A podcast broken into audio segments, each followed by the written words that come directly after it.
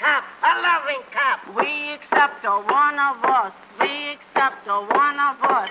Gooba gobble, gooba gobble. We accept her, we accept her. Google gobble, Google gobble. One of us. One of us. Google gobble. Bonjour, aujourd'hui on parle de nuances de gris, de blagues pas forcément drôles, de Harry Potter, d'orthographe et du magicien d'Oz. Vous êtes dans l'épisode 2 et on est...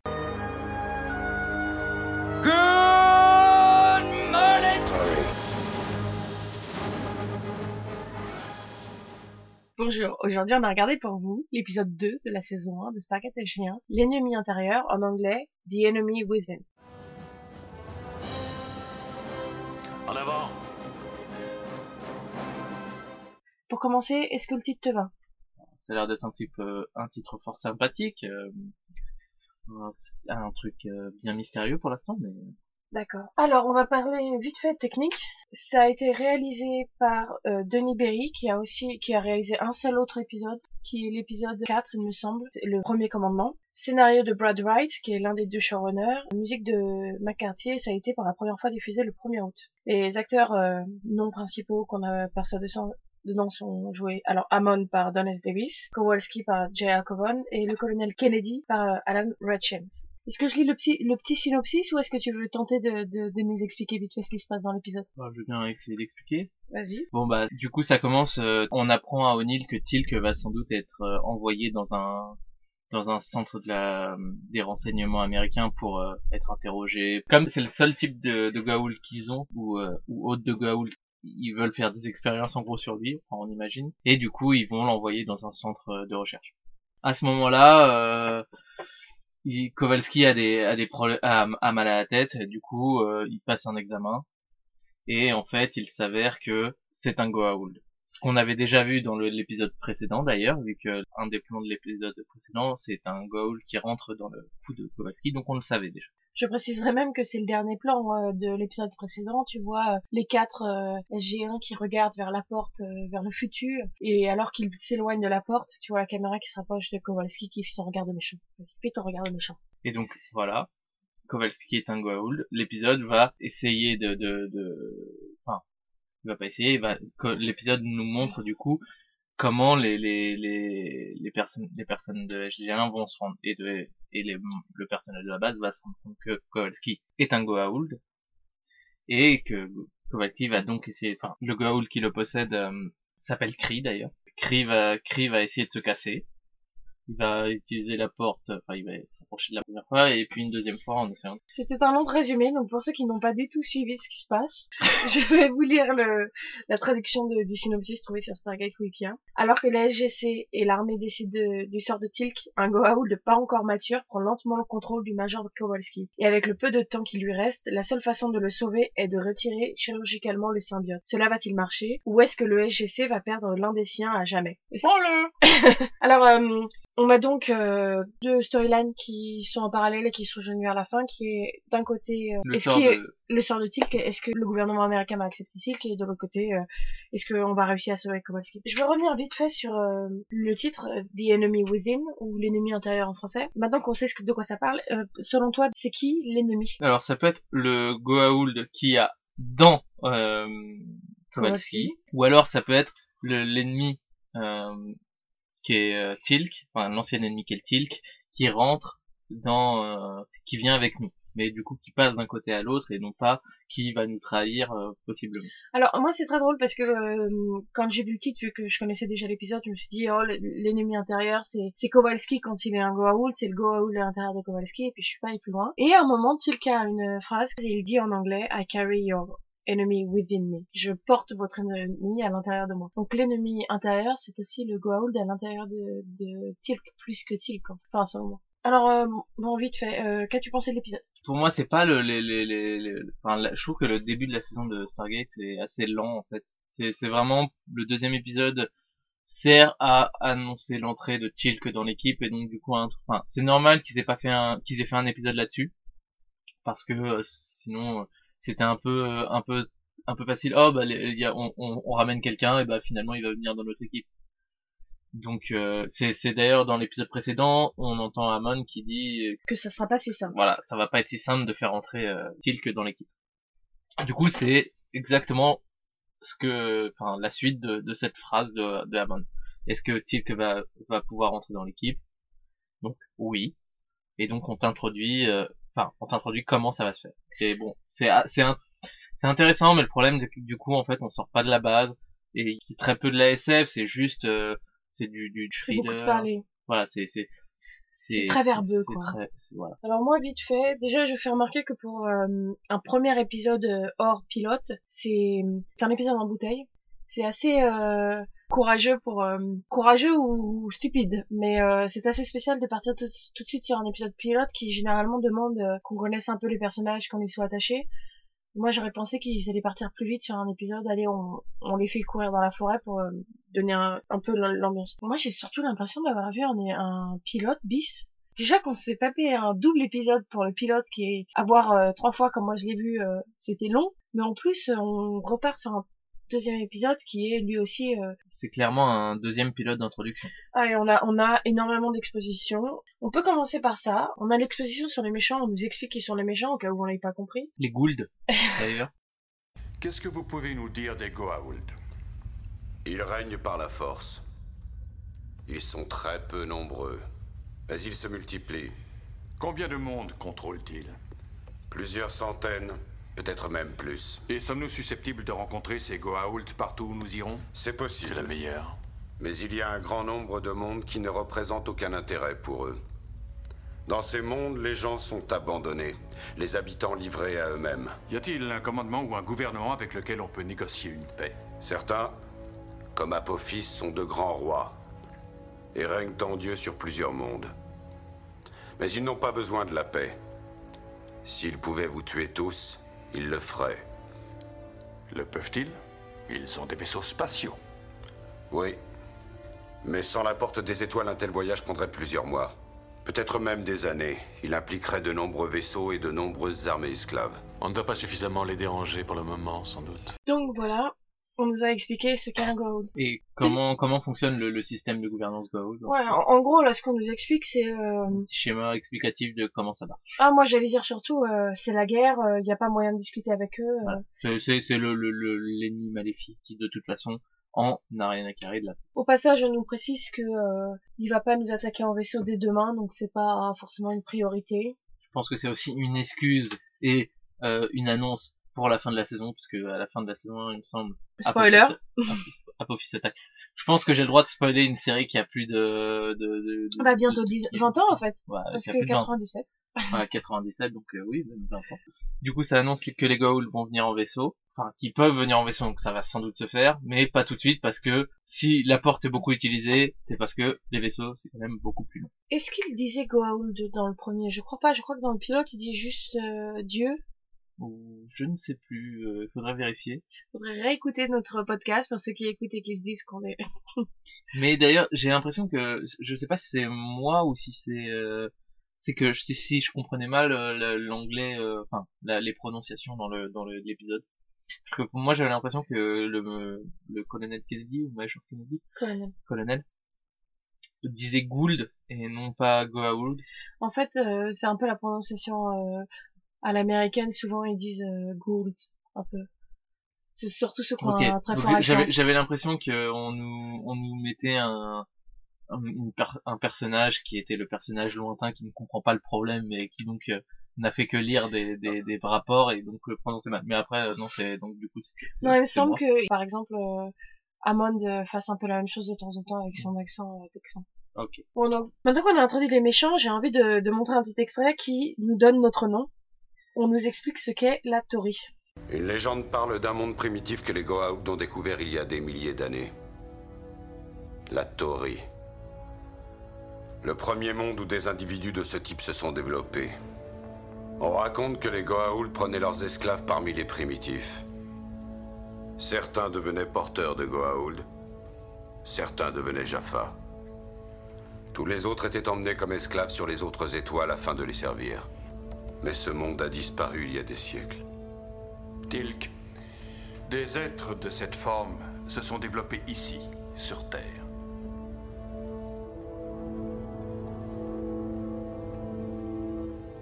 Votre monde? Et celui dont vous parlez Ra est venu ici.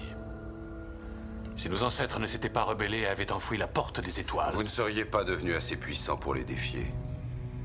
La galaxie serait donc peuplée par les anciens habitants de la Terre. Ils doivent être des millions à présent. Alors vous êtes leur plus grand espoir. Et le mien.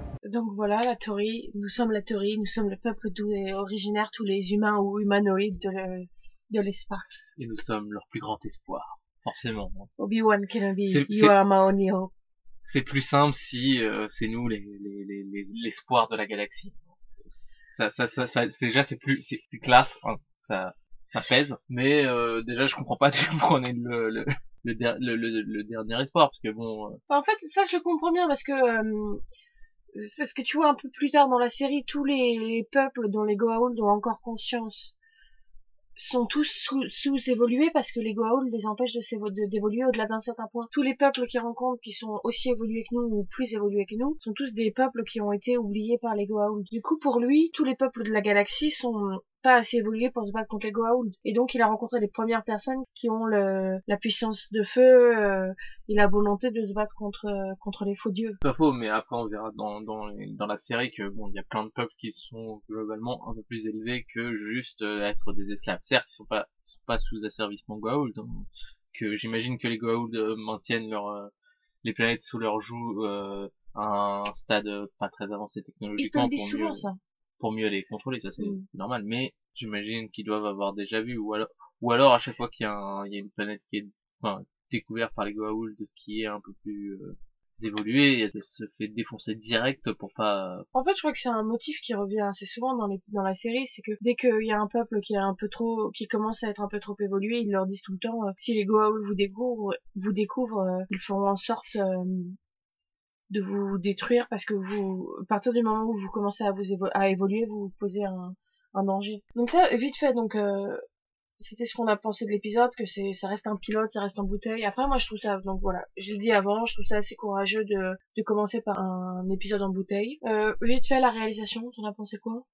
Bah, comme c'est comme c'est c'est très enfermé, euh, c'est très classique. Enfin, il n'y a pas de de plans de, de beaux plans, vraiment. C'est tout euh, sur des nuances de béton, donc du gris sur du gris déjà. Euh, tu peux pas non plus faire grand chose au niveau de la colorimétrie ou de ou de la couleur. Enfin, des, des- et en plus surtout que bon, ils sont tous habillés en militaire, hein, donc c'est pas les habits qui les habits verts qui vont sauver ça. hein. C'est ce que, ce que j'allais dire, c'est que aujourd'hui, on ne fera pas un petit point sur euh, euh, les décors et, et les costumes parce que, bah, c'est quoi? C'est des habits militaires et puis des costumes de base, quoi. Attendez l'épisode 3 pour ça, vous allez adorer. Ouais, en fait, euh, globalement, tous les épisodes où ils rencontrent des, des peuples peu développés, en fait. L'épisode 4 va être pas mal dans son, dans son genre, la théorie de Broca. Mm. Donc oui, la réalisation, bah, en fait, moi, je dirais tout simplement aussi, euh, c'est une série euh, tout public des années 90. C'est typique au niveau réalisation. Euh... C'est typique C'est typique au niveau réalisation, ça, c'est assez euh, champ contre champ et on montre ce qu'on a à faire. Après, y a, ils essayent quand même de faire euh, des plans séquences par moment.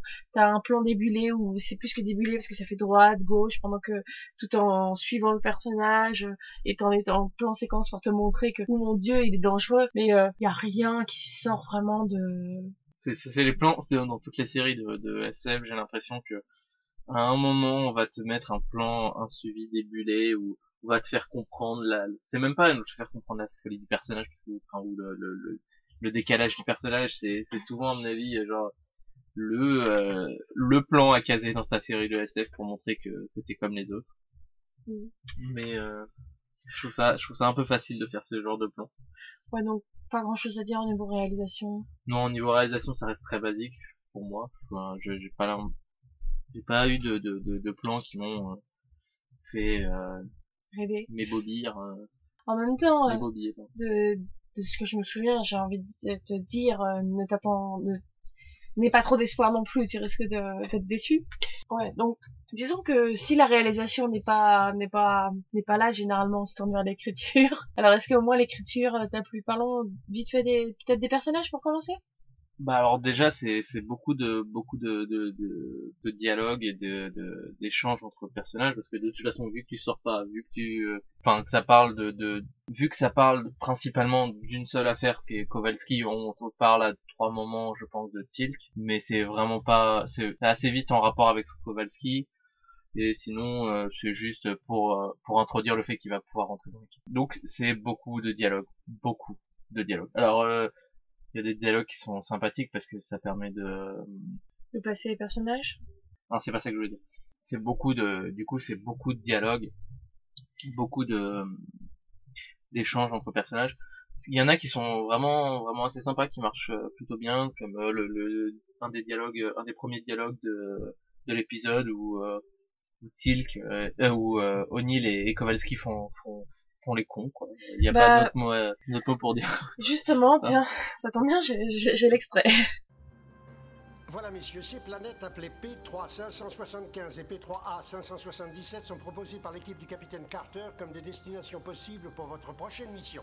Les unités SG1 et 2 vont opérer simultanément. J'avoue que j'ai un tout petit faible pour P3 575. Ça ne vous ennuie pas de prendre P3A 577 Non, je prendrai ne suis pas marié avec. 577. Non, non, je non, ça pas me m'est égal. désavantager. Si Non, on tirait ça Et si vous alliez là où je vous dis d'aller? Alors, euh, Amand qui lui ne comprend pas la blague. Est-ce que cette blague t'a fait rire? Bah, je trouve que ça marche bien, du coup, euh, ça, ça, ça, ça pose bien le, le, le, le rôle de O'Neill qui, euh, bah, du coup, est toujours un rôle euh, un peu déconnant et un peu, euh, qui n'est pas du tout le O'Neill du, du film, quoi. C'est, c'est clairement autre chose. C'est, Euh, c'est un blagueur. C'est- c'est- En fait, moi, je trouve que déjà, il- je pense qu'ils l'ont mis là aussi pour que tu tu t'attaches à Kowalski et que du coup, tu sois plus triste quand euh, quand tu sais que c'est un Goa'uld et qu'il va peut-être y passer. Euh, après, moi, cette blague, je l'ai trouvée vite fait sympa, mais euh, très vite, ça, ça devient lourd en fait, parce qu'ils ils y font souvent référence. C'est le moment que j'ai appelé le moment petit croustillant ou euh, les petits pédestres. C'est euh, quand euh, Kowalski quitte la pièce pour aller euh, juste après cette blague, quand il quitte la pièce parce qu'il a un mot de tête et qui et qui serrent la main à O'Neill et qui font leur leur petit sourire. euh, J'avais l'impression de regarder Camelot au moment où ils font leur ouh. Bah, ça se voit que c'est des, c'est des potes. Bon, on essaye de te montrer qu'ils ont toujours bien eu une, une, une relation avant, que, bah, ils ont fait le premier film ensemble, qu'ils ont, qu'ils ont fait plein de Black Ops ensemble, et euh, donc ils ont un passif. Alors déjà moi pour commencer euh, dans le film et au début de l'épisode j'avais pas l'impression qu'ils étaient tellement amis. J'ai l'impression qu'ils te disent là qu'ils sont amis pour euh, que tu t'intéresses au sort de Kowalski. Moi en fait euh, j'ai un problème avec Kowalski c'est que euh, j'aime pas enfin j'ai du mal à à être triste pour lui parce que euh, tout ce qu'ils t'ont mis dans le pilote et euh, le tout début de l'épisode me fait pas m'attacher à lui parce que quand la hum, porte s'ouvre et qu'ils sont attaqués et qu'ils sont en train d'attendre de voir euh, si l'Iris va tenir, il est là, ouais, j'ai tout- ça serait moi, on le laisserait passer pour leur donner une bonne petite correction, et c'est pas du tout le genre de personnage que j'aime, en fait, tu vois, c'est le, c'est le personnage gros bras américain de base, et, et du coup, moi, il me touche pas, en fait. Ça me fait un peu comme euh, McCoy dans Star Trek, qui est le personnage, je pense, auquel les gens vont s'attacher parce que c'était euh, le personnage qui représente euh, l'homme blanc des années so- 60 euh, dans les années 60, mais euh, maintenant ça a vieilli parce que bah ça représente l'homme blanc des années 60. Et donc ouais, moi j'ai un peu de mal à ce niveau-là sur Kowalski. Euh, quoi d'autre sur les autres personnages t'as? On voit, on voit que, aussi que O'Neill est un personnage loyal, Mm. que, bah, on t'annonce que, bon, Jackson, euh, un, peu plus tard, on t'annonce que Jackson, ouais, il est pas au mieux de sa forme, hein. bon, on va, on va le pardonner, il vient de perdre sa femme, euh, il ne sait pas s'il va pouvoir la, la Son retrouver beau-frère. un jour. si. son beau-frère au jour. Non, euh, effectivement. moi pour euh, c'est un peu ce que j'ai marqué au niveau de l'écriture, ça te, euh, au niveau des personnages, euh, on te dit que O'Neill, euh, il est honnête, il prend bien soin de ses hommes. Euh, Il y a aussi Hammond, l'épisode d'avant, on disait que Hammond, il était un peu euh, un cul entre deux chaises, de- d'être à la fois le méchant de l'épisode, tout en devant l'introduire comme un bon personnage. Et donc là, on est l'épisode qui va te dire, non, mais en fait, euh, c'est quelqu'un de bien. D'ailleurs, euh, on a ce, joli moment de, de Hammond, euh, Mais enfin, quelle espèce d'officier êtes-vous, colonel? Mon général. Écoutez, tant qu'il y aura une raison, même insignifiante, d'espérer que le major Kowalski sortira de cette opération vivant, eh bien, croyez-moi, nous opérons. Pardon, mon général, mais je pense devoir en référer à mes supérieurs. Eh bien, euh, moi, je vais probablement en référer au président et obtenir l'autorisation de sa bouche même. Mais vous avez raison, faites donc, colonel. Référez-en à vos supérieurs. Pendant ce temps, nous ferons ce que nous avons à faire. ah ouais, faut pas déconner avec Hammond, hein. Papy, il se laisse pas faire. Et surtout, Papy, il appelle le président si ça va pas. Mais en plus, euh, dans le début de l'épisode, on reparle de s'occuper de ses petits-enfants, il me semble. Donc, euh, on, on nous remet une couche de... Il a une famille, c'est quelqu'un de Non, gentil. je crois pas que dans cet épisode il en parle. euh. C'est pas dans, dans le début de l'épisode où O'Neill lui demande... euh, Oh peut-être. Bon, Pour préciser, hein, on vient de le re-regarder, donc on devrait savoir. Mais ouais, après, c'est pas un épisode qui, qui est forcément marquant. Et euh, ouais, comme c'est beaucoup de blabla, beaucoup d'échanges euh, entre, entre personnages, Bon bah un dialogue euh, de plus ou de moins dans ta tête. Ce qui est assez marrant, c'est que d'une certaine manière, t'as O'Neill qui est partout. Il s'occupe en même temps de Kowalski, en même temps il s'occupe de Tilk. À un moment, euh, il emmène Kowalski à l'hôpital. Deux secondes plus tard, il est en réunion euh, pour s'occuper de Tilk et faire en sorte qu'on s'occupe bien de lui. T'as l'impression qu'il doit être dans euh, que Richard Dean Anderson doit être dans 80% des scènes. C'est vraiment le héros de la, de, de la série. Clairement, en tout cas, euh, ce, cet épisode met euh, O'Neill au centre de l'intrigue, euh, héros Alors et que- en, enfin, Alors que typiquement rien ne le concerne directement, mais euh, alors qu'inversement ils savent pas du tout quoi faire de Carter et Jackson et surtout de Carter. bah Jackson, j'ai moins de souvenirs en fait de, de fois où tu vois Jackson. Euh, dans cet Daniel, épisode. En fait, dans cet Carter. épisode, euh, dans cet épisode, euh, Carter euh, ne sert à peu près, bah, quasiment toutes les, les, les lignes de dialogue de Carter sont des lignes où elle donne la réplique à Daniel. Elle n'est là que pour lui donner la réplique, pour qu'on sache qu'il est fatigué ou pour qu'on sache qu'il est triste parce qu'il se dit que parce que ça, la- l'opération n'a pas marché, sa femme va. va... Il y a peu de chances que sa femme Ouais. s'en sorte. Après, elle a deux trois, scènes- trois- deux- elle a deux trois scènes en dehors, euh, une où, euh, où elle se fait enlever par Kowalski et une où elle arrive pour dire à Daniel et O'Neill, oh ils vont emmener Tilk. Mais donc en gros, elle, a- elle est vraiment un personnage à fonction. Et encore, on est, on est encore dans le, dans la partie de, de la série où ils savent pas quoi faire du personnage féminin et que pour le moment, euh, Ouais, mais j'ai, enfin Daniel, c'est encore pire, j'ai l'impression. Daniel a pas forcément plus de scènes, mais au moins ces scènes, il est central à ces scènes. C'est-à-dire que t'as la scène où il parle à Carter, où il lui dit qu'il est fatigué, et qu'elle lui dit, ah, le fait que ce soit toujours, euh, qu'on ait une attaque de porte toutes les deux minutes, ça va pas vous aider, et il lui répond non, non, mais en fait, euh, parce que j'ai perdu ma femme, hein. Et la deuxième, c'est quand, Non, mais je, co- je comprends ce que tu veux dire, mais non, mais après, je dis pas qu'il est essentiel à Ouais. l'intrigue, mais pareil, mais il est, il est un, enfin, dans cet épisode, si tu veux, je trouve qu'il a un personnage qui est défini. Quand euh, Kowalski va pas bien, euh, deux fois, tu vois Kowalski, O'Neill et Daniel discuter de leurs problèmes. euh, Carter, elle, elle sert à rien, et donc tu le vois avant qu'il se fasse opérer et après quand il pense que ça a réussi, tu vois par rapport à sa femme, tu vois c'est un vrai personnage qui est posé, qui a des amis, un, un background, qui a une famille, on, sait d'où il vient, on sait où il va, alors qu'à ce moment-là, Carter ne sert à rien. oui, mais en même temps, bah, Carter, en vrai, on a eu un épisode avec elle. Depuis, enfin, il y a- elle n'existait pas dans le film, donc forcément, on a moins de choses, on peut moins parler de son background parce que son background n'a pas été euh, posé à part qu'elle a été, enfin, on, on, on lui a, do- on nous a donné son CV, mais c'est tout, quoi. Ouais. Et c'est pas avec un CV que tu sais qui est embauché. hein. Non mais voilà, donc euh, niveau niveau personnage, euh, on peut parler vite fait de Tilk parce que en fait, euh, je pense que cet épisode est, euh, est assez Tilk centrique d'une certaine manière, même si euh, tant qu'on peut quand il y a une partie euh, sur Kowalski dans Raoul, mais cet épisode sert beaucoup à poser le personnage de Tilk. Est-ce que je suis prisonnier?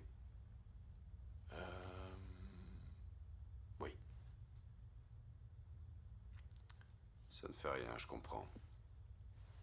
Vous avez le droit de dire que vous êtes plutôt déçu par le sort qu'on vous a réservé. Il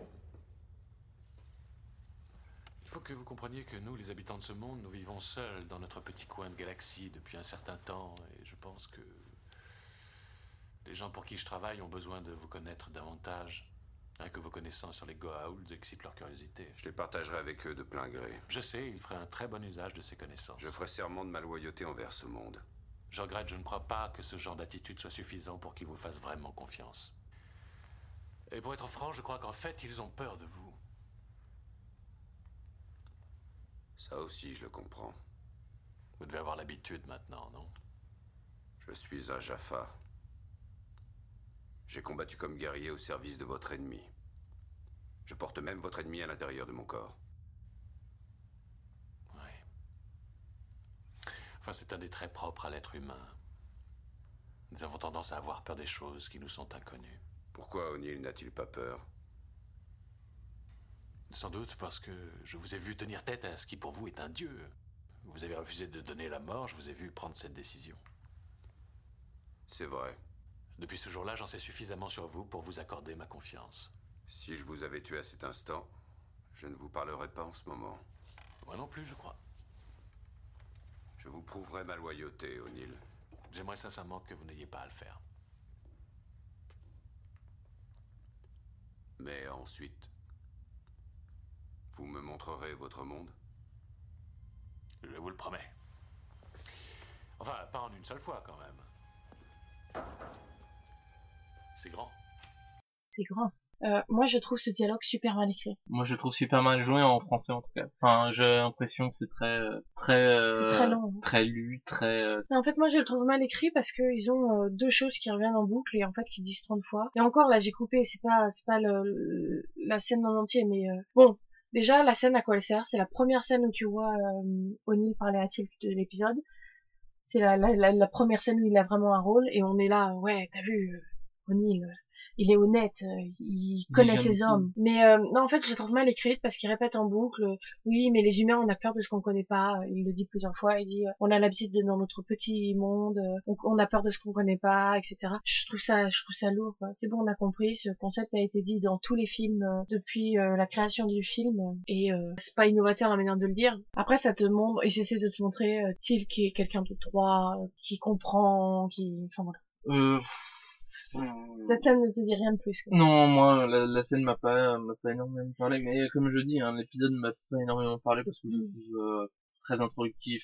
En fait, je pense qu'ils auraient pu résumer en 20 minutes, enlever, Mm. le- enlever l'histoire de Kowalski et trouver un autre truc euh, plus simple et plus euh, utile qui l'aide, alors c'est bon, on garde. Non, mais en fait, moi, cette scène m'a pas marqué, mais je l'ai prise parce que euh, on parle de, de- du fait que ça reste un, un deuxième pilote et que on parle d'introduction des personnages et que pour ce coup, pour le coup, euh, cette scène est un peu, ce, ce dialogue est un Tournant. non, non, je veux dire, ce dialogue est, est la base angulaire de la création du personnage de Tilk, en fait. C'est- là où ils essaient de te- de t'expliquer un peu qui est Tilk. Au niveau dialogue. Donc c'est pour ça que j'ai gardé. Mais après, oui, effectivement, je la trouve pas spécialement bien écrit. euh. Puis le fait qu'ils disent, si je vous avais tué, je serais pas là, moi non plus. euh. Cool. Donc j'ai un peu menti parce que j'ai dit que Carter n'existait qu'à à travers ses dialogues avec les deux autres hommes. En réalité, j'ai un peu menti. Il y a une scène d'action, la seule scène d'action de la- de l'épisode, où euh, Kowalski essaye euh, d'ouvrir la porte et euh, enlève Sam et l'emmène dans... Ouais, ça sert comme bouclier humain hein, pour pour pour il, il veut aller à la porte. Euh, elle est là, il lui dit tu vas tu vas me servir de bouclier humain en gros et il va à l'ascenseur, Et quand elle pose trop de problèmes, il lui écrase la tête contre le mur. elle se laisse pas faire, elle essaye de- d'arrêter l'ascenseur, il lui explose la tête contre le mur et là on reprend sur O'Neill. O'Neill arrive à l'ascenseur et Kowalski est à nouveau Kowalski, c'est plus euh, c'est plus le Goa'uld. Enfin, il est plus possédé par le Goa'uld. Euh, moi, ce que j'aime bien, c'est que O'Neill est là quand il rentre dans l'ascenseur. Il a réussi à courir à l'étage du dessus le temps qu'il ouvre l'ascenseur. Il est rapide. hein. Totalement. Non, en fait, euh, je parle de cette scène parce que cette scène, euh, Amanda Tapping a fait elle-même euh, les scènes d'action, euh, en tout cas dans cet Enfin, épisode. les scènes d'action. Je sais pas, oui, mais je veux pas rigoles non plus. euh, mais bon, elle se fait prendre par le cou et à un moment, elle se juste, elle se jette con- en- contre un mur. Bon, elle s'est peut-être blessée, d'accord. Donc Ton voilà, anecdote, non. En fait, euh, il lui cogne la tête contre le mur et en fait, elle, s'est- elle a une euh, commotion cérébrale euh, Ah quand ils ont bah, tourné cette scène.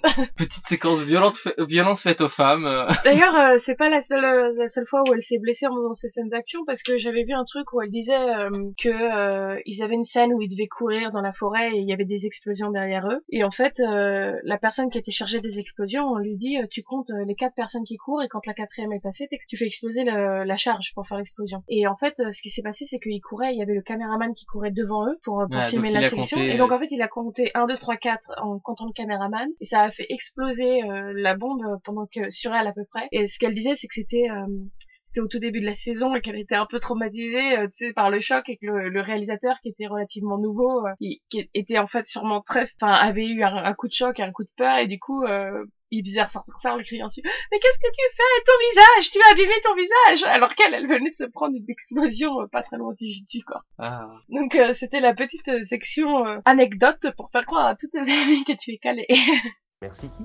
Il y a une scène qui m'a fait rire et que je trouve met bien les relations au sein de SG1 même s'il n'y a pas Tilk. C'est euh, la scène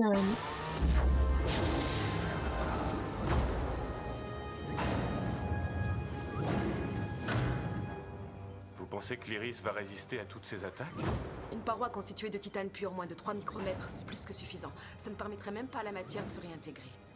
Donc l'Iris va résister à leurs attaques. S'il ne résiste pas, le dispositif à sûreté intégrée se déclenchera, la montagne explosera. On n'aura plus de soucis à se faire. Ah, génial.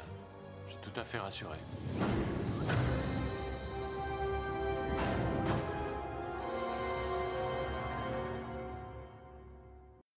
J'aime bien le fait que, que Carter soutienne souvent l'humour en fait de, de O'Neill par, par en fait son jargon scientifique en mode euh, toute façon, euh, ça va bien finir. Hein. Au pire, la montagne explose et c'est bon. hein. Ça, les, les pourront pas, enfin, pourront rien faire. Non, pour ceux qui ont suivi, vous avez sûrement compris que euh, je suis assez attachée au personnage de Carter.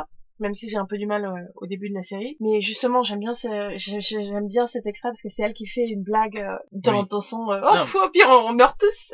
Non, ce que je dis, c'est bien. Elle, Ouais. elle, elle soutient vraiment l'humour. En fait, elle, Ouais. elle déclenche. Enfin, Mais en fait, je trouve que ça va bien avec euh, son personnage parce que c'est le personnage de la jeune. euh, Enfin, tu vois, elle, elle a un peu le côté euh, enfantin, jeune, naïf au début et euh, elle a pas, tu vois, tous les autres ils sont ils sont mariés ou divorcés, ils ont une vie de famille, ils ont une vie derrière eux, alors que elle, euh, le peu de choses que tu découvres euh, plus tard sur elle, euh, quand elle dit euh, j'ai fait telle telle mission, j'ai rencontré telle personne qui a dit ça, c'est pas des choses qui la marquent. Elle a rien dans sa vie qui la marque en tant que euh, c'est ce personnage contrairement à- aux trois autres qui ont été marqués chacun chacun par un événement auquel on peut nous euh, on comprend tu vois. Du coup le fait que ça soit qu'elle fait des blagues du genre Ah, c'est pas grave si on meurt euh, est relativement euh, fi- finalement va bien avec le personnage je trouve.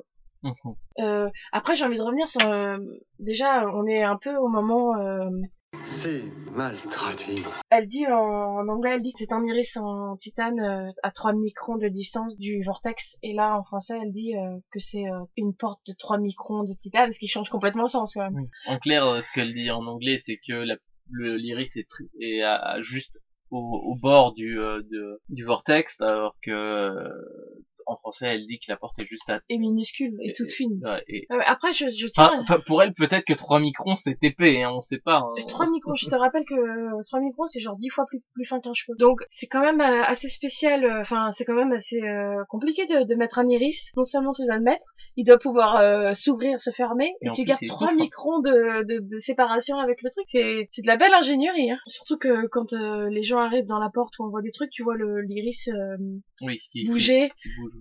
À chaque fois qu'ils se prennent euh, quelqu'un dessus quoi.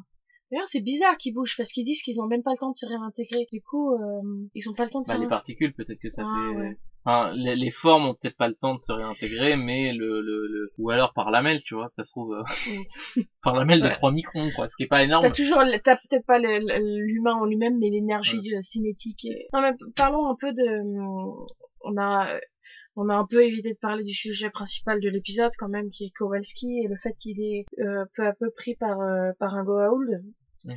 Donc euh, en fait, euh, c'est un peu euh, le thème de la perte d'identité. euh, c'est un peu le thème de l'euthanasie aussi, parce que euh, De, de faire des choix, des choix cruciaux pour. euh, non, et, oui, il y a ça, mais bon alors, y a... Bah, on, on- enfin, ce que je veux dire, c'est que euh, c'est à la fin de l'épisode, du coup, euh, j'explique.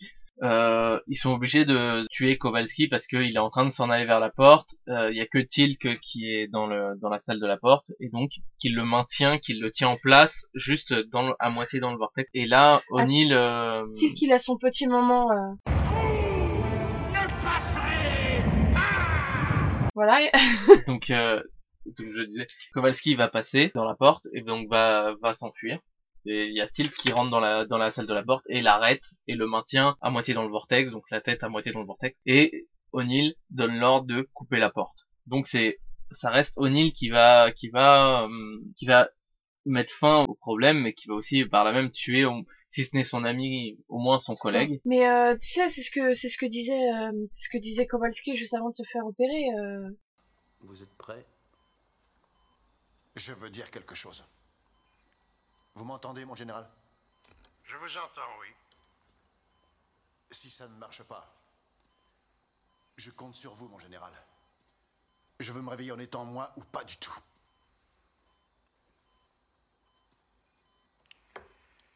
Je vous donne ma parole. Pour moi, l'épisode, euh, tu peux le lire comme euh, parlant d'euthanasie. Tu peux le lire comme euh, si euh, t'es malade au point de ne plus être toi, est-ce que euh, tu veux rester dans ton corps? Est-ce que euh, si tu es emprisonné par un corps qui ne tient plus, etc. Donc pour moi, ça parle d'euthanasie et même en, tu, tu peux le lire comme quelque chose pro-euthanasie tant que c'est demandé par par les gens eux-mêmes parce que c'est Kowalski qui le demande. Et à la fin, quand Tilk regarde le corps de Kowalski et qui dit à O'Neill euh, c'était votre ami, O'Neill lui répond euh, Euh, mon ami est mort sur la table voilà donc Mais je, je suis, je suis, je suis d'accord, mais en fait, euh, je, je trouve qu'en fait, euh, ça va pas tellement marquer que ça euh, dans la suite de la série. On le montre peu sur cet aspect de je vais euh, je vais faire les choix euh, Ouais. Après, c'est vrai que tu revois Kowalski quelquefois, euh, et c'est plus genre, oh, c'est mon ami mort que, euh, oh c'est la mon ami personne mort que j'ai tué et que voilà. que j'ai tué moi-même, qui a été pris par un Goa'uld. C'est vrai que Je- c'est une question qui se repose pas trop. Je veux, je veux dire, euh, je, je dis pas qu'il avait, qu'il est, que dans la série on te montre qu'il est, on te montre qu'il a pas le choix. C'est, c'est pas, c'est, c'est pas, et donc euh, il a fait ce qu'il devait faire. Mais par contre, ce que, ce que, ce que je critique un peu, c'est que on ne te montre que trop rarement le,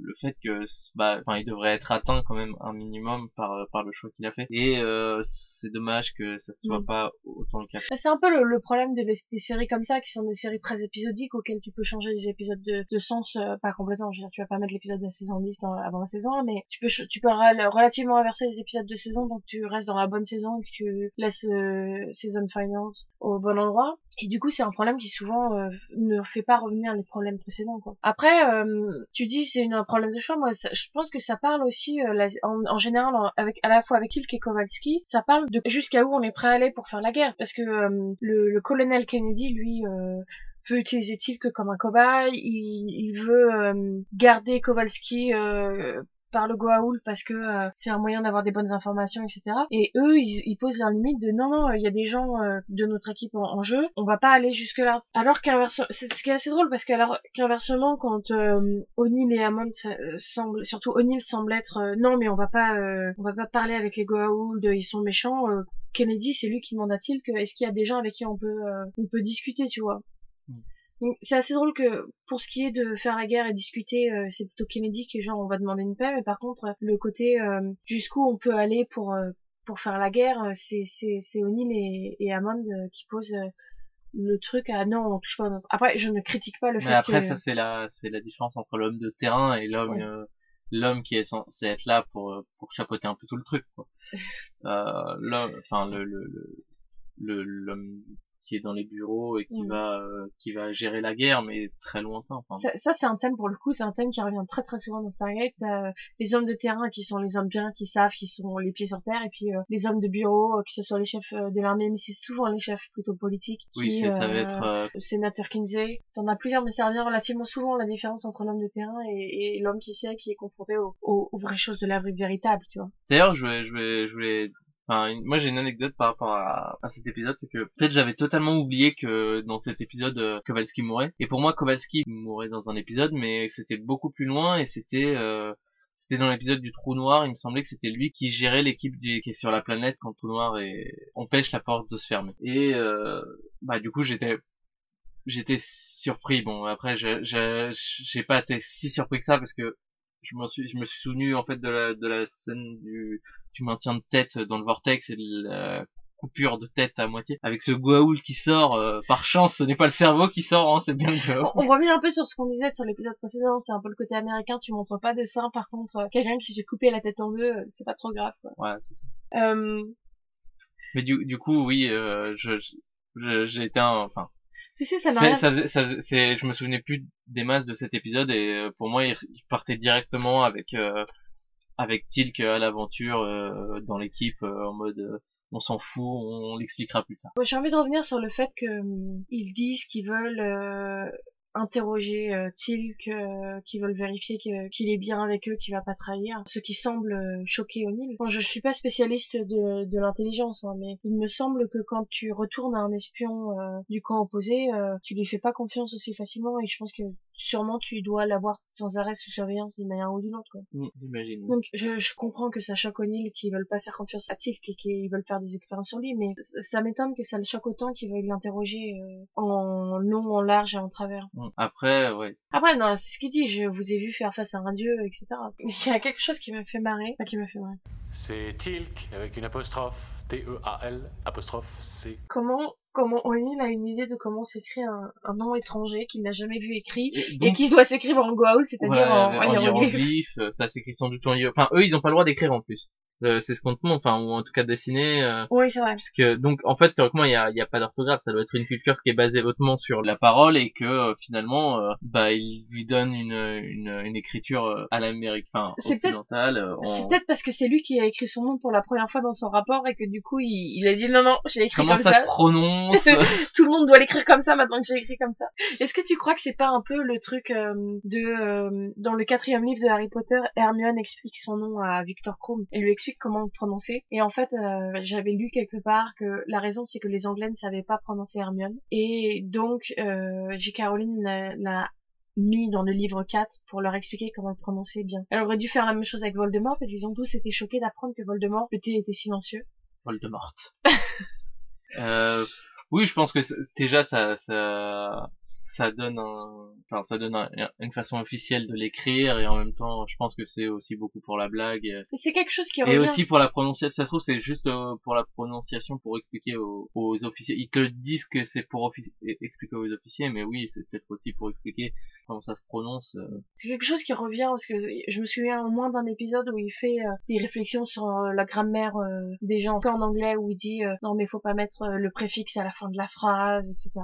Donc je pense que c'est ça se trouve c'est très Richard Dean Anderson-esque parce que l'acteur a, a mis pas mal de lui-même dans le rôle apparemment. Bah, ça m'étonne pas du tout que, hum, que Richard Dean Anderson ait beaucoup euh, donné à son personnage, enfin, ait mis beaucoup de lui dans son personnage, parce que ça se voit tout au long de la série. Déjà, le personnage n'est pas du tout le même que le que celui du film, et donc à mon avis, c'est aussi grande Bah, partie parce que c'est Richard Dean Anderson qui le J'avais vu euh, et qui, et qui, à mon avis, du coup, lui a donné aussi la un peu la personnalité qu'avait MacGyver et euh, Donc moi j'avais vu euh, une interview où il disait euh, que le personnage de O'Neill changeait beaucoup et en fait l'un des écrivains disait bon déjà ça aurait été chiant de faire toute une série avec avec le O'Neill de la série mais surtout euh, Anderson euh, ça, ça l'aurait saoulé et il préfère cabotiner quoi. Mm. Après pour revenir euh, à l'un des trucs qui revient pas mal dans la série t'as dans la, donc dans la série, t'as Richard Dean Anderson qui fait des, des réflexions sur la grammaire. T'as aussi euh, les blagues euh, sur les Simpsons qui deviennent de, lui est fan des Simpsons et il y a un truc qui commence dans cet épisode qui sont euh, des euh, références à, au magicien d'Oz. Est-ce que tu as repéré la, référence au magicien d'Oz? Euh, non, j'ai ça me dit peut-être quelque chose, mais je suis pas sûr. Vas-y. Quand euh, Kowalski se réveille après l'opération, O'Neill lui dit euh, That's right, euh, Dorothy. It was all a dream. C'est c'est c'est vrai Dorothée, euh, c'était tout c'était un rêve ce qui se passe à la fin de, du magicien d'Oz. En fait apparemment c'est pareil, j'avais vu une chose où euh, je crois que c'est Brad Wright qui a commencé à faire des références au magicien d'Oz euh, dans ses épisodes. Euh, Richard Dean Anderson a continué en en rajoutant parce qu'apparemment il, il faisait pas mal de Bah, c'est ça. il inventait pas mal de, de lignes en direct et après les autres écrivains ont fini par le faire donc c'est un truc qui revient pas mal Après, je pense que Le Magicien d'Oz, c'est un de ces, un de ces livres qui a beaucoup, enfin, un li- grâce au film, grâce au, au livre, je je pense pense que c'est plus ce film hein. ouais, mais je pense que, enfin, tout ça vient du livre de toute façon. Ah ouais. Je- c'est- comme si, enfin, c'est comme parler de Frankenstein, je pense que ça vient du coup beaucoup du livre, mais bon, bien sûr, les adaptations signées ont fait énormément et, et la- les représentations Enfin, qu'on en a, euh, mais je pense que ouais, euh, ça, ça, ça montre la place qu'a, le, le, le Magicien d'Oz dans la, dans l'imaginaire culturel américain. beaucoup le- plus beaucoup plus que français je trouve parce que euh, je me souviens quand j'étais jeune il y avait énormément de références au magicien d'Oz à la route euh, de Brique d'Or alors c'est peut-être parce que je suis un culte mais euh, pendant très longtemps j'ai eu du mal à les comprendre ou en tout cas c'était un truc ah oui c'est on m'en a parlé mais j'avais pas vu le film et ça me marquait pas plus que ça c'est peut-être très personnel mais j'ai pas l'impression que ça soit aussi marqué euh, chez nous ça le devient peut-être parce qu'ils font de plus en plus de films de trucs dessus mais euh, pense aussi que, enfin, le fait qu'ils aient refait un film, le fait que maintenant il y ait internet pour t'expliquer les références que tu comprends pas, ça c'est devenu euh, encore plus mais parce que par exemple je me souviens dans, encore Stargate plus imaginaire mainstream. Ouais, parce que non, mais dans Stargate, t'as pas mal de références, mais par exemple, je me souviens d'un épisode du Caméléon, euh, sur la trilogie du samedi, où, où je n'avais... J'y pensais. où il y a un épisode où il fait cette route, et moi, j'avais pas compris euh, spécialement, quoi. Il y a tout un épisode où euh, les les méchants, les, semi-héros, parce que bon, le, héros reste le caméléon, mais entre, qui sont enfermés dans un dans un bâtiment et qui doivent suivre une une route de briques jaunes. Parlons de l'iris, justement. Moi, l'iris, euh, ça me fait assez rire, parce que quand il est ouvert, tu vois pas du tout d'iris derrière sa doigt. C'est des gros triangles de métal. Oui. Quand ça se plie, tu devrais les voir aller sur le côté sortir de de la l'autre porte. côté ou euh, enfin sinon c'est peut-être des lamelles c'est peut-être des lamelles qui font juste euh, Non, mais quand tu vois, c'est quand même des espèces de, de, de trucs en forme de dents de requin, un peu, après qui euh, tournent. Après, il y a un... Non, mais... c'est un diaph c'est peut-être un- comme un diaphragme de photo hein tu sais euh, Le Mm. diaphragme de photo, il reste Ouais, sur le mais- bord, mais c'est des petites anneaux. Est-ce que tu as regardé dans la, la scène de fin quand euh, Kowalski meurt et que la caméra se lève et t'as un plan vu du dessus de derrière la porte de la porte du et de O'Neill et en fait tu vois que la porte est traversée par euh, le la rampe grillagée là qui devrait rembourrer d'ailleurs finalement. Enfin, un jour va falloir qu'ils rembourrent leur leur euh, Oui. grillage parce que ça doit faire mal, mal à force. mais- Surtout que on les voit sauter aussi. Enfin, de toute façon, à mon avis, le le- l'arrivée devrait être en si ce n'est euh, si ce n'est euh, Au moins en béton, ça ferait moins mal que la grille, quoi. Ouais, ou euh, juste une moquette quoi. Non mais euh, pour revenir, donc tu, tu vois cette grille, en fait, euh, le, le sol passe à travers la porte. Donc tu vois que l'iris ne peut pas euh, passer euh, dans la partie inférieure. Hmm. Ce n'est pas possible. Ok, c'est pas faux. D'ailleurs, euh, en plus, euh, il y a le caouche qui passe, qui, qui passe euh, dans tous les épisodes. Donc, euh, quand ça s'ouvre, ça devrait, ça devrait euh, C'est enlever ça que le. j'ai jamais très bien compris en fait. Je crois que parce que ça pense- devrait ouvrir le truc, mais je pense qu'en fait ils te disent. Il me semble qu'il y a un épisode où ils doivent te dire que c'est tellement proche du truc que le caouche n'a pas de place de, de se former en fait devant. Mais ouais, non. Enfin, c'est c'est du, du euh, des questions, euh, des questions à mon avis qui sont. Écoute, après 10 saisons d'une série, t'as le droit de te poser des questions sur les choses qui reviennent en permanence. Oui, enfin, c'est c'est c'est de la facilité. C'est juste pour que la grille commence au bord de la porte, même un peu plus loin, et que voilà, qui peut, qui, que tu puisses voir des gens qui sont derrière la porte quand euh, quand ils sont en train de la nettoyer ou de la, enfin, pas de la nettoyer, mais de après, ça serait vérifier simple, il suffit de faire un petit espace entre de, de quoi, de quelques centimètres entre la porte et Oui. qui se coupe au milieu entre la porte. C'est pas faux. Euh, Je sais que tu peux pas être plus grand qu'un certain nombre de distances parce que sur l'île de Tintagel en Angleterre, ils ont lancé un appel d'offres pour euh, pour les plans d'un pont pour euh, aller du continent sur l'île de Tintagel et l'architecte qui a gagné, c'est un architecte qui a créé un pont en fait qui ne se rejoint pas au milieu. Il y a une sorte de c'est deux morceaux de pont qui sont à juste euh, à côté de l'autre et donc tu peux marcher parce que euh, c'est très petit, mais ça se rejoint pas physiquement. Et en fait, l'idée est de garder l'île de Tintagel comme un pont euh, techniquement parlant, Comme une- comme euh, comme une île techniquement parlant. Et en fait, euh, quand ils ont gagné ce truc, il y a eu un article où ils expliquaient que il y a, je crois, ça, la distance ne peut pas être plus grande que quelques centimètres. euh, parce que sinon les gens risquent de tomber. Donc il suffit de mettre la distance assez grande pour que les gens tombent pas. En plus, je veux dire, c'est des militaires, hein. puis ils vont crever tous les jours euh, sur d'autres planètes. euh, Ils, ils vont pas se plaindre parce qu'il y a 3 centimètres euh, à passer au travers. quoi. C'est pas faux. C'est pas faux. Indeed.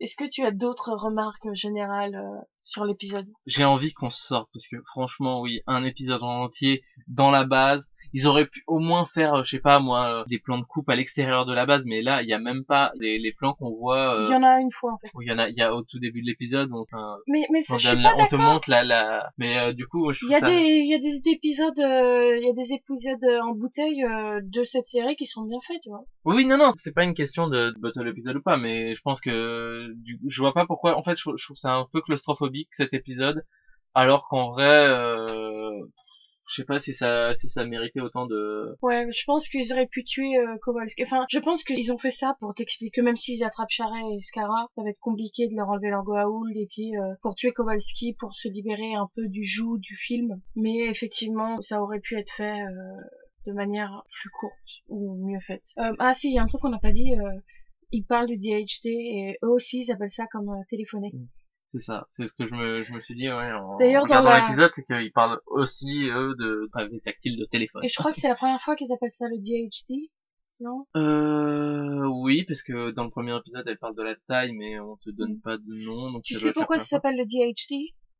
Euh, vas-y. Dial Home Device. C'est euh, dial, clavier, euh, ouais, c'est ça, c'est le clavier clavier, pour pour, la appeler. Ouais, exactement. Dans la présentation PowerPoint la plus chiante de l'histoire de l'humanité, On voit, on voit que même même euh, même Jackson, Jackson n'en a plus rien à foutre. et et euh, Carter refait le dessin du film histoire de te redonner le, ce, ce joli dessin en quatre dimensions. Il l'aime bien pour expliquer les six coordonnées qui en plus est débile. Mais euh, Oui, qui en plus est faux.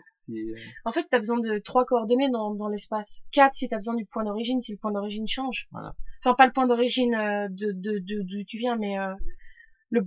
En gros, t'as besoin d'une origine par rapport au, et de trois axes. Ouais, tu peux dire que les axes ils changent à chaque fois, mais euh, je trouve que l'explication est pas vraiment euh, très vraie parce qu'ils te ils te ils te font quatre lignes. En réalité, t'as besoin que de deux lignes pour euh, pour mettre un endroit, donc euh, t'as besoin de, de de quatre coordonnées dans ce cas-là. Donc, À moins qu'ils font des lignes qui ne se croisent pas vraiment, mais genre elles, elles s'interactionnent euh, en projeté, mais elles sont pas vraiment croisées, donc t'as besoin d'une troisième ligne qui. Pour être plus précis. Ouais, c'est pas plus facile. Ouais, bon, je pense qu'on peut on peut s'arrêter là parce que ça a été très dur euh, pour nous. Euh, Alors c'est il faut savoir que c'est l'épisode en fait euh, de de, de la difficulté. Hein. On- On n'a pas fait de podcast depuis quoi maintenant plusieurs mois? en Oui, vrai, parce que- même s'ils sont pas encore été diffusés, mais en fait on est toujours en train de se roder pour euh, pour voir comment ça va marcher. Du coup, je retiens un peu euh, un peu Naya Fikit pour euh, pour pas encore euh, poster les épisodes parce que j'ai envie j'ai envie de faire un truc propre. Enfin, euh, je pense qu'elle est d'accord avec moi aussi hein, sur le fait. Et puis aussi, euh, ce que tu oublies de préciser, c'est que j'ai eu un crash d'ordinateur et que je me suis retrouvée sans ordinateur pendant plus d'un mois et que c'est moi qui fais le montage. Il y a aussi ça. Donc en fait, j'ai dû regarder au moins l'épisode quatre fois depuis qu'on a prévu de faire ce podcast. Et ouais, au bout d'un moment, j'attends de voir l'épisode 3 qui est encore plus cringe en plus. qui Ah. c'est- l'épisode où je, je vais cabotiner à fond parce que c'est- très très bizarre. Et... C'est l'épisode où j'ai dû mordre ma main pour éviter de crier, pour pouvoir subir. euh, J'ai dû faire des pauses. Voilà. Et donc... Euh... Bon, on en parlera la prochaine fois, mais ce qui est très dommage parce que moi qui attendais du un épisode centré sur Carter, euh, ouais, le premier épisode centré sur Carter, bon, c'est la merde parce que c'est pas un bon rôle et c'est vraiment... Donc euh, non, mais aussi la chose étant que j'essaie d'avoir plusieurs épisodes avant de lancer euh, parce que c'est parfois difficile de. Bon là il se trouve qu'on est sur le même euh, dans la sur On le même continent, Sur la même île. sur la même île, on est sur dans la même pièce, mais euh, d'habitude euh, il faut qu'on qu'on Skype euh, et donc c'est assez compliqué de coordonner nos nos, nos agendas et j'essaie d'avoir euh, plusieurs épisodes d'avance pour être sûr qu'on soit bien lancé avant de lancer tout un truc. Et Euh, que comme ça aussi euh, ça va pouvoir être plus propre quand on va vraiment commencer à lancer des épisodes Ouais. plus euh, régulièrement alors que Ouais. là on Ah mais c'est aussi le fait de- d'être lancé, ça me permettra d'éviter d'attendre un mois entre l'épisode 1 et l'épisode 2 quoi. Mhm. Mais bon, pour revenir euh, vite fait, est-ce que c'est quelqu'un qui a déjà vu la série et qui se refait, qui re- regarde, tu lui conseilles de regarder cet épisode? Qui a déjà vu la série? Bon, j'ai commencé par ceux qui ont vu la série. Alors pour moi euh, je pense que l'avantage des Stargate c'est que si t'as envie de revoir des épisodes tu peux les regarder dans n'importe quel sens. Donc non je, je franchement je trouve pas si intéressant que ça à part si tu veux vraiment te revoir les débuts de, de- des relations entre chaque personnage. Mais euh, non euh, je le, je le pour moi c'est pas un, un épisode à regarder en privé. Et quelqu'un qui n'a pas vu la série encore, tu lui conseilles à regarder? Que- bah moi euh, moi j'ai des problèmes hein. il faut savoir que moi je, c'est très difficile pour moi de pas regarder quelque chose dans l'ordre de parution. Par exemple je j'ai commencé à regarder Gundam. Donc euh, j'en suis au tout début là je suis arrivé euh, la quatrième série. Je commençais à regarder Star Trek. J'en suis à la deuxième série mais à la troisième série puisqu'il y a la série d'animation. Mais j'ai toujours besoin de, de regarder euh, dans l'ordre de diffusion. Donc euh, je peux je pourrais pas dire à quelqu'un de regarder les, les- cet é- de, de passer cet épisode. Ça c'est pas possible. Non mais euh, moi je aussi je dois regarder tout dans l'ordre et que je, je regarde euh, de, je regarde Star Trek euh, la série originale avant de pouvoir regarder Next Generation. N'empêche, c'était quelqu'un qui n'a pas vu la série, je lui dirais de regarder cet épisode parce que ça c'est un pilote quoi et ça pose des bases et que c'est pas ultra important pour la suite mais euh, c'est un épisode qui est plus difficile à, à arrêter. Mm. D'autres épisodes euh, plus tard, je dirais aux gens, euh, même s'ils n'ont pas vu, qui peuvent passer. Euh, bon, je crois qu'on va pouvoir s'arrêter là. Excusez-nous, c'est un peu euh, un joyeux bordel tout ça pour le moment, mais c'était c'était un épisode assez dur pour nous. C'est surtout qu'il n'y avait pas grand chose à dire en fait. oui c'est comme bah, comme il bouge pas comme il n'y a pas de grande de de, enfin, de, de grande histoire euh, qui, qui, transmet beaucoup d'émotions ça reste assez froid même alors, enfin Oh, j'ai envie de dire, euh, par... j'ai complètement oublié. Par rapport à ce que j'ai dit la dernière fois où sur les réfugiés, on a on a ce passage. euh, Mon général, savez-vous ce que j'ai fait? J'ai dit à Tilk que nous étions tous très respectueux des droits de l'individu dans notre pays. encore une fois, on, sent qu'on est dans une Amérique, euh, une Amérique pré-Trump et euh, un, un Occident euh, pré-crise de réfugiés. Je dirais même pas pré Trump mais pré euh, pré euh, guerre guerre en Irak guerre en, en Afghanistan euh, ça se voit que en 97 hein, euh, c'est très théorique tout ça on parle, on parle des Américains parce que il se trouve que ça touche les Américains, mais on peut dire la même chose de la France. hein. oui oui totalement Mais euh, c'est pour oui. ça que c'est pour ça que je dis euh, euh, très euh, tout, tout est Bah- en théorie et pour l'instant rien n'est en pratique. D'ailleurs la pratique on l'attend encore. En effet. Donc Team Body, où est-ce qu'on peut te retrouver? Alors vous pouvez me retrouver sur Twitter à l'adresse @tikerm t y k a i r m. Et toi où peut-on te retrouver? Vous pouvez me retrouver sur Twitter à @redleprechaun, euh, Red avec un 3 et Leprechaun, Leprechaun en fait c'est Leprechaun comme euh, l'anglais donc sans eux. On va vite vous faire une recommandation. On a hésité pendant longtemps parce qu'on a un peu du mal à se sentir légitime à faire des recommandations, mais euh, on a décidé quand même parce qu'on adore la science-fiction de vous faire des petites recommandations. Au début, ça sera surtout des trucs de science-fiction, mais euh, rien rien ne dit que on ne va pas glisser lentement vers euh, des choses plus larges de pop culture ou autre. Euh, je passe peut-être d'abord.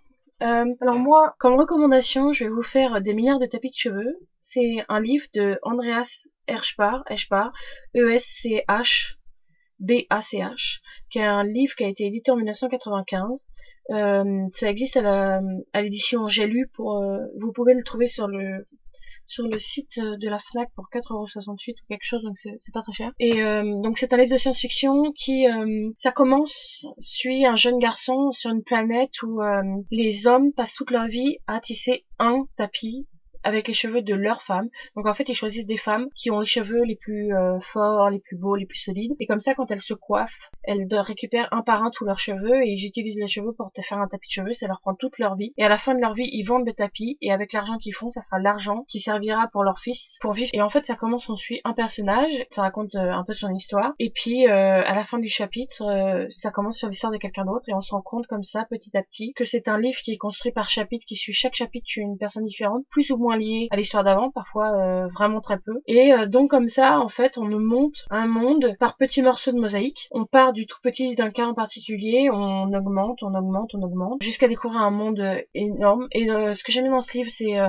justement cette cette histoire en petite nouvelle, ce qui veut dire que euh, on n'a aucune idée de ce qui va se passer au chapitre suivant parce que euh, bah, comme chaque nouvelle suit une personne différente, on peut pas savoir si, si la personne euh, va survivre, si la personne va lui arriver quelque chose ou pas. Mais surtout en fait ça, ça se passe donc dans un énorme empire et donc ça montre la dictature non pas au point de vue de la masse mais au point de vue de l'individu du particulier un par un et ça montre vraiment une tout ce qui peut se passer, comment toutes les vies vont être ruinées ou changées par ce qui se passe en, en, en fait c'est le particulier dans le général et euh, j'ai trouvé ça euh, très bien fait, très intéressant, ça me donnait toujours envie de savoir ce qui va se passer après. C'est un monde très spécial et euh, oui, enfin, je, voilà, j'ai vraiment aimé cette manière de, présenter petit personnage par personnage parce que moi c'est un truc que j'aime beaucoup les personnages, ça donne un visage à l'oppression en fait. Voilà, est-ce que tu, l'as lu, Steve? C'est toi qui l'as recommandé?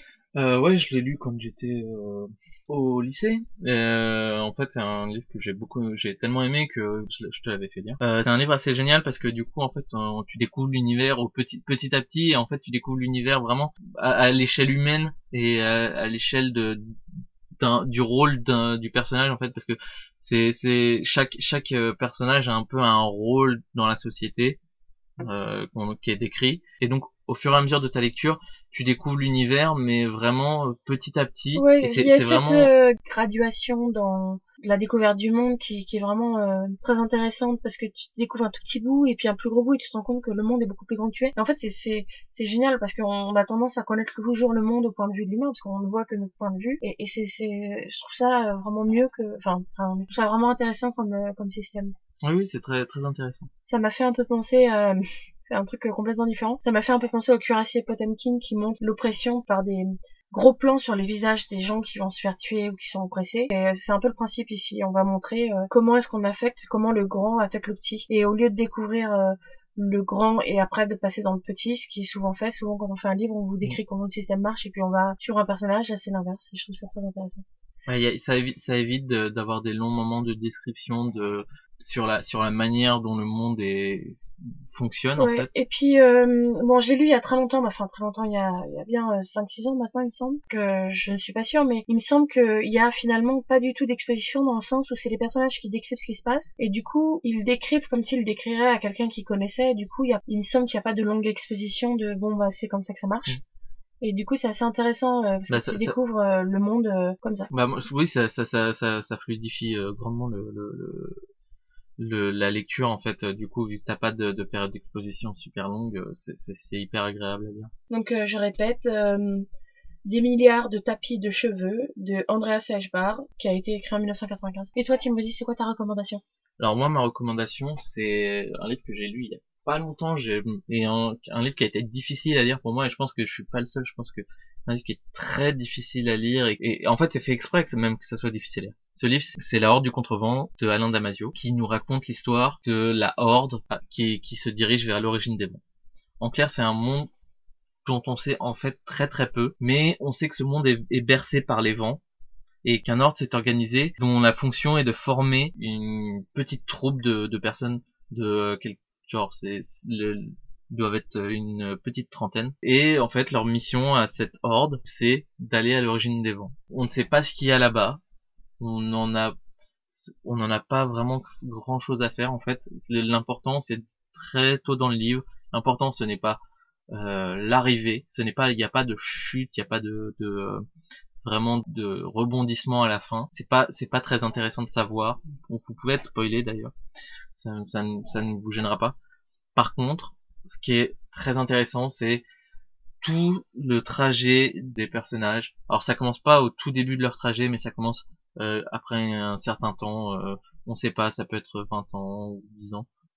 Et en fait, euh, du coup, c'est leur trajet depuis ce point jusqu'à l'origine en clair, jusqu'à la fin des mois. Et donc, ça va être un livre qui est sur qui est sur l'homme par rapport à son destin, sur l'homme par rapport à, son objectif, à quel point le, le, besoin de l'homme d'aller plus loin et le, mène dans sa vie à accomplir des ses objectifs. Et euh, c'est vraiment un, un livre qui m'a... Déjà, j'ai un livre que j'ai eu beaucoup de mal à lire, comme je disais. Il est difficile à lire et Damasio utilise des termes euh, qui t'expliquent pratiquement jamais. En fait, euh, il va utiliser des termes qui ne sont pas qui sont du français courant ou qui sont enfin qui sont des mots inventés. Et en fait, il va jamais te l'expliquer tu vas le comprendre en fait. C'est un livre que tu comprends plus que plus qu'il ne t'explique et c'est vraiment quelque chose qui est qui est euh, qui fait du bien parce que du coup t'as pas du tout l'impression d'être euh, euh d'être passif dans ta lecture c'est tu, tu prends t'as un, un truc actif dans ta lecture et donc euh, voilà et donc la horde du contrevent c'est paru aux éditions La Volte en 2004 mais il y a je sais que moi je l'ai lu en version pocket je sais plus je crois que ça doit être sur Folio SF chez Folio SF donc ça doit coûter moins de 10 euros le livre et franchement probablement même 6-5 euros hein il, est, il, est, très épais après. Euh... Euh, donc j'ai le livre. donc euh, c'est paru chez euh, chez Folio SF et, et donc euh, c'est paru chez euros, quoi. Et donc c'est paru chez Folio SF. donc en poche, ça doit pas coûter au-dessus de 10 euros, ça doit même coûter un peu moins. Et je vous le conseille, franchement. Moi, ça faisait longtemps que j'avais pas lu de roman en fait. je, je, je lis beaucoup de BD en ce moment parce que c'est beaucoup plus plus facile à lire, je peux le lire dans les transports et ça me prend beaucoup moins de temps et c'est quelque chose aussi qui me, qui me fascine. Mais euh, du coup j'avais envie de lire un roman et euh, je me suis fait violence vraiment pour, pour lire ce livre, mais euh, franchement je vous le conseille parce que c'est c'est une expérience, c'est vraiment une expérience et c'est quelque chose que vous allez en chier pour le lire, je pense. Il y a, il y a très peu de personnes qui vont qui vont le lire de manière hyper fluide mais vous, vous allez être changé au bout quoi. C'est le livre va vous chambouler et que ça soit en bien ou en mal, vous allez peut-être détester, mais au moins ça va vous ça va vous faire vraiment éprouver des choses. Alors euh, moi je l'ai pas lu, mais euh, tu me l'as recommandé, tu m'en as parlé pendant que tu lisais, ça m'a bien donné envie. D'ailleurs, euh, tu m'as passé le livre et voilà, je je pense, je sais pas si j'aurai le temps de le lire euh, bientôt parce que tu m'as aussi ramené une bonne tonne de BD à lire, mais euh, ouais, je compte le lire. Il m'a donné envie, je, donc je conseille juste sur ces conseils en fait. Et ça fait plaisir. Bon, je pense qu'on peut s'arrêter là. On va vous dire au revoir. L'épisode suivant, ça sera l'épisode 3 de la saison 1, Émancipation, en anglais Emancipation. Et ben on vous revoit, on vous revoit bientôt. On a hâte. Dis que tu as hâte. Non. Plus, ciao Salut euh, Selma vient de dire, euh, laissez-moi essayer de vous traduire ça. Euh, ne nous appelez pas, on vous appellera.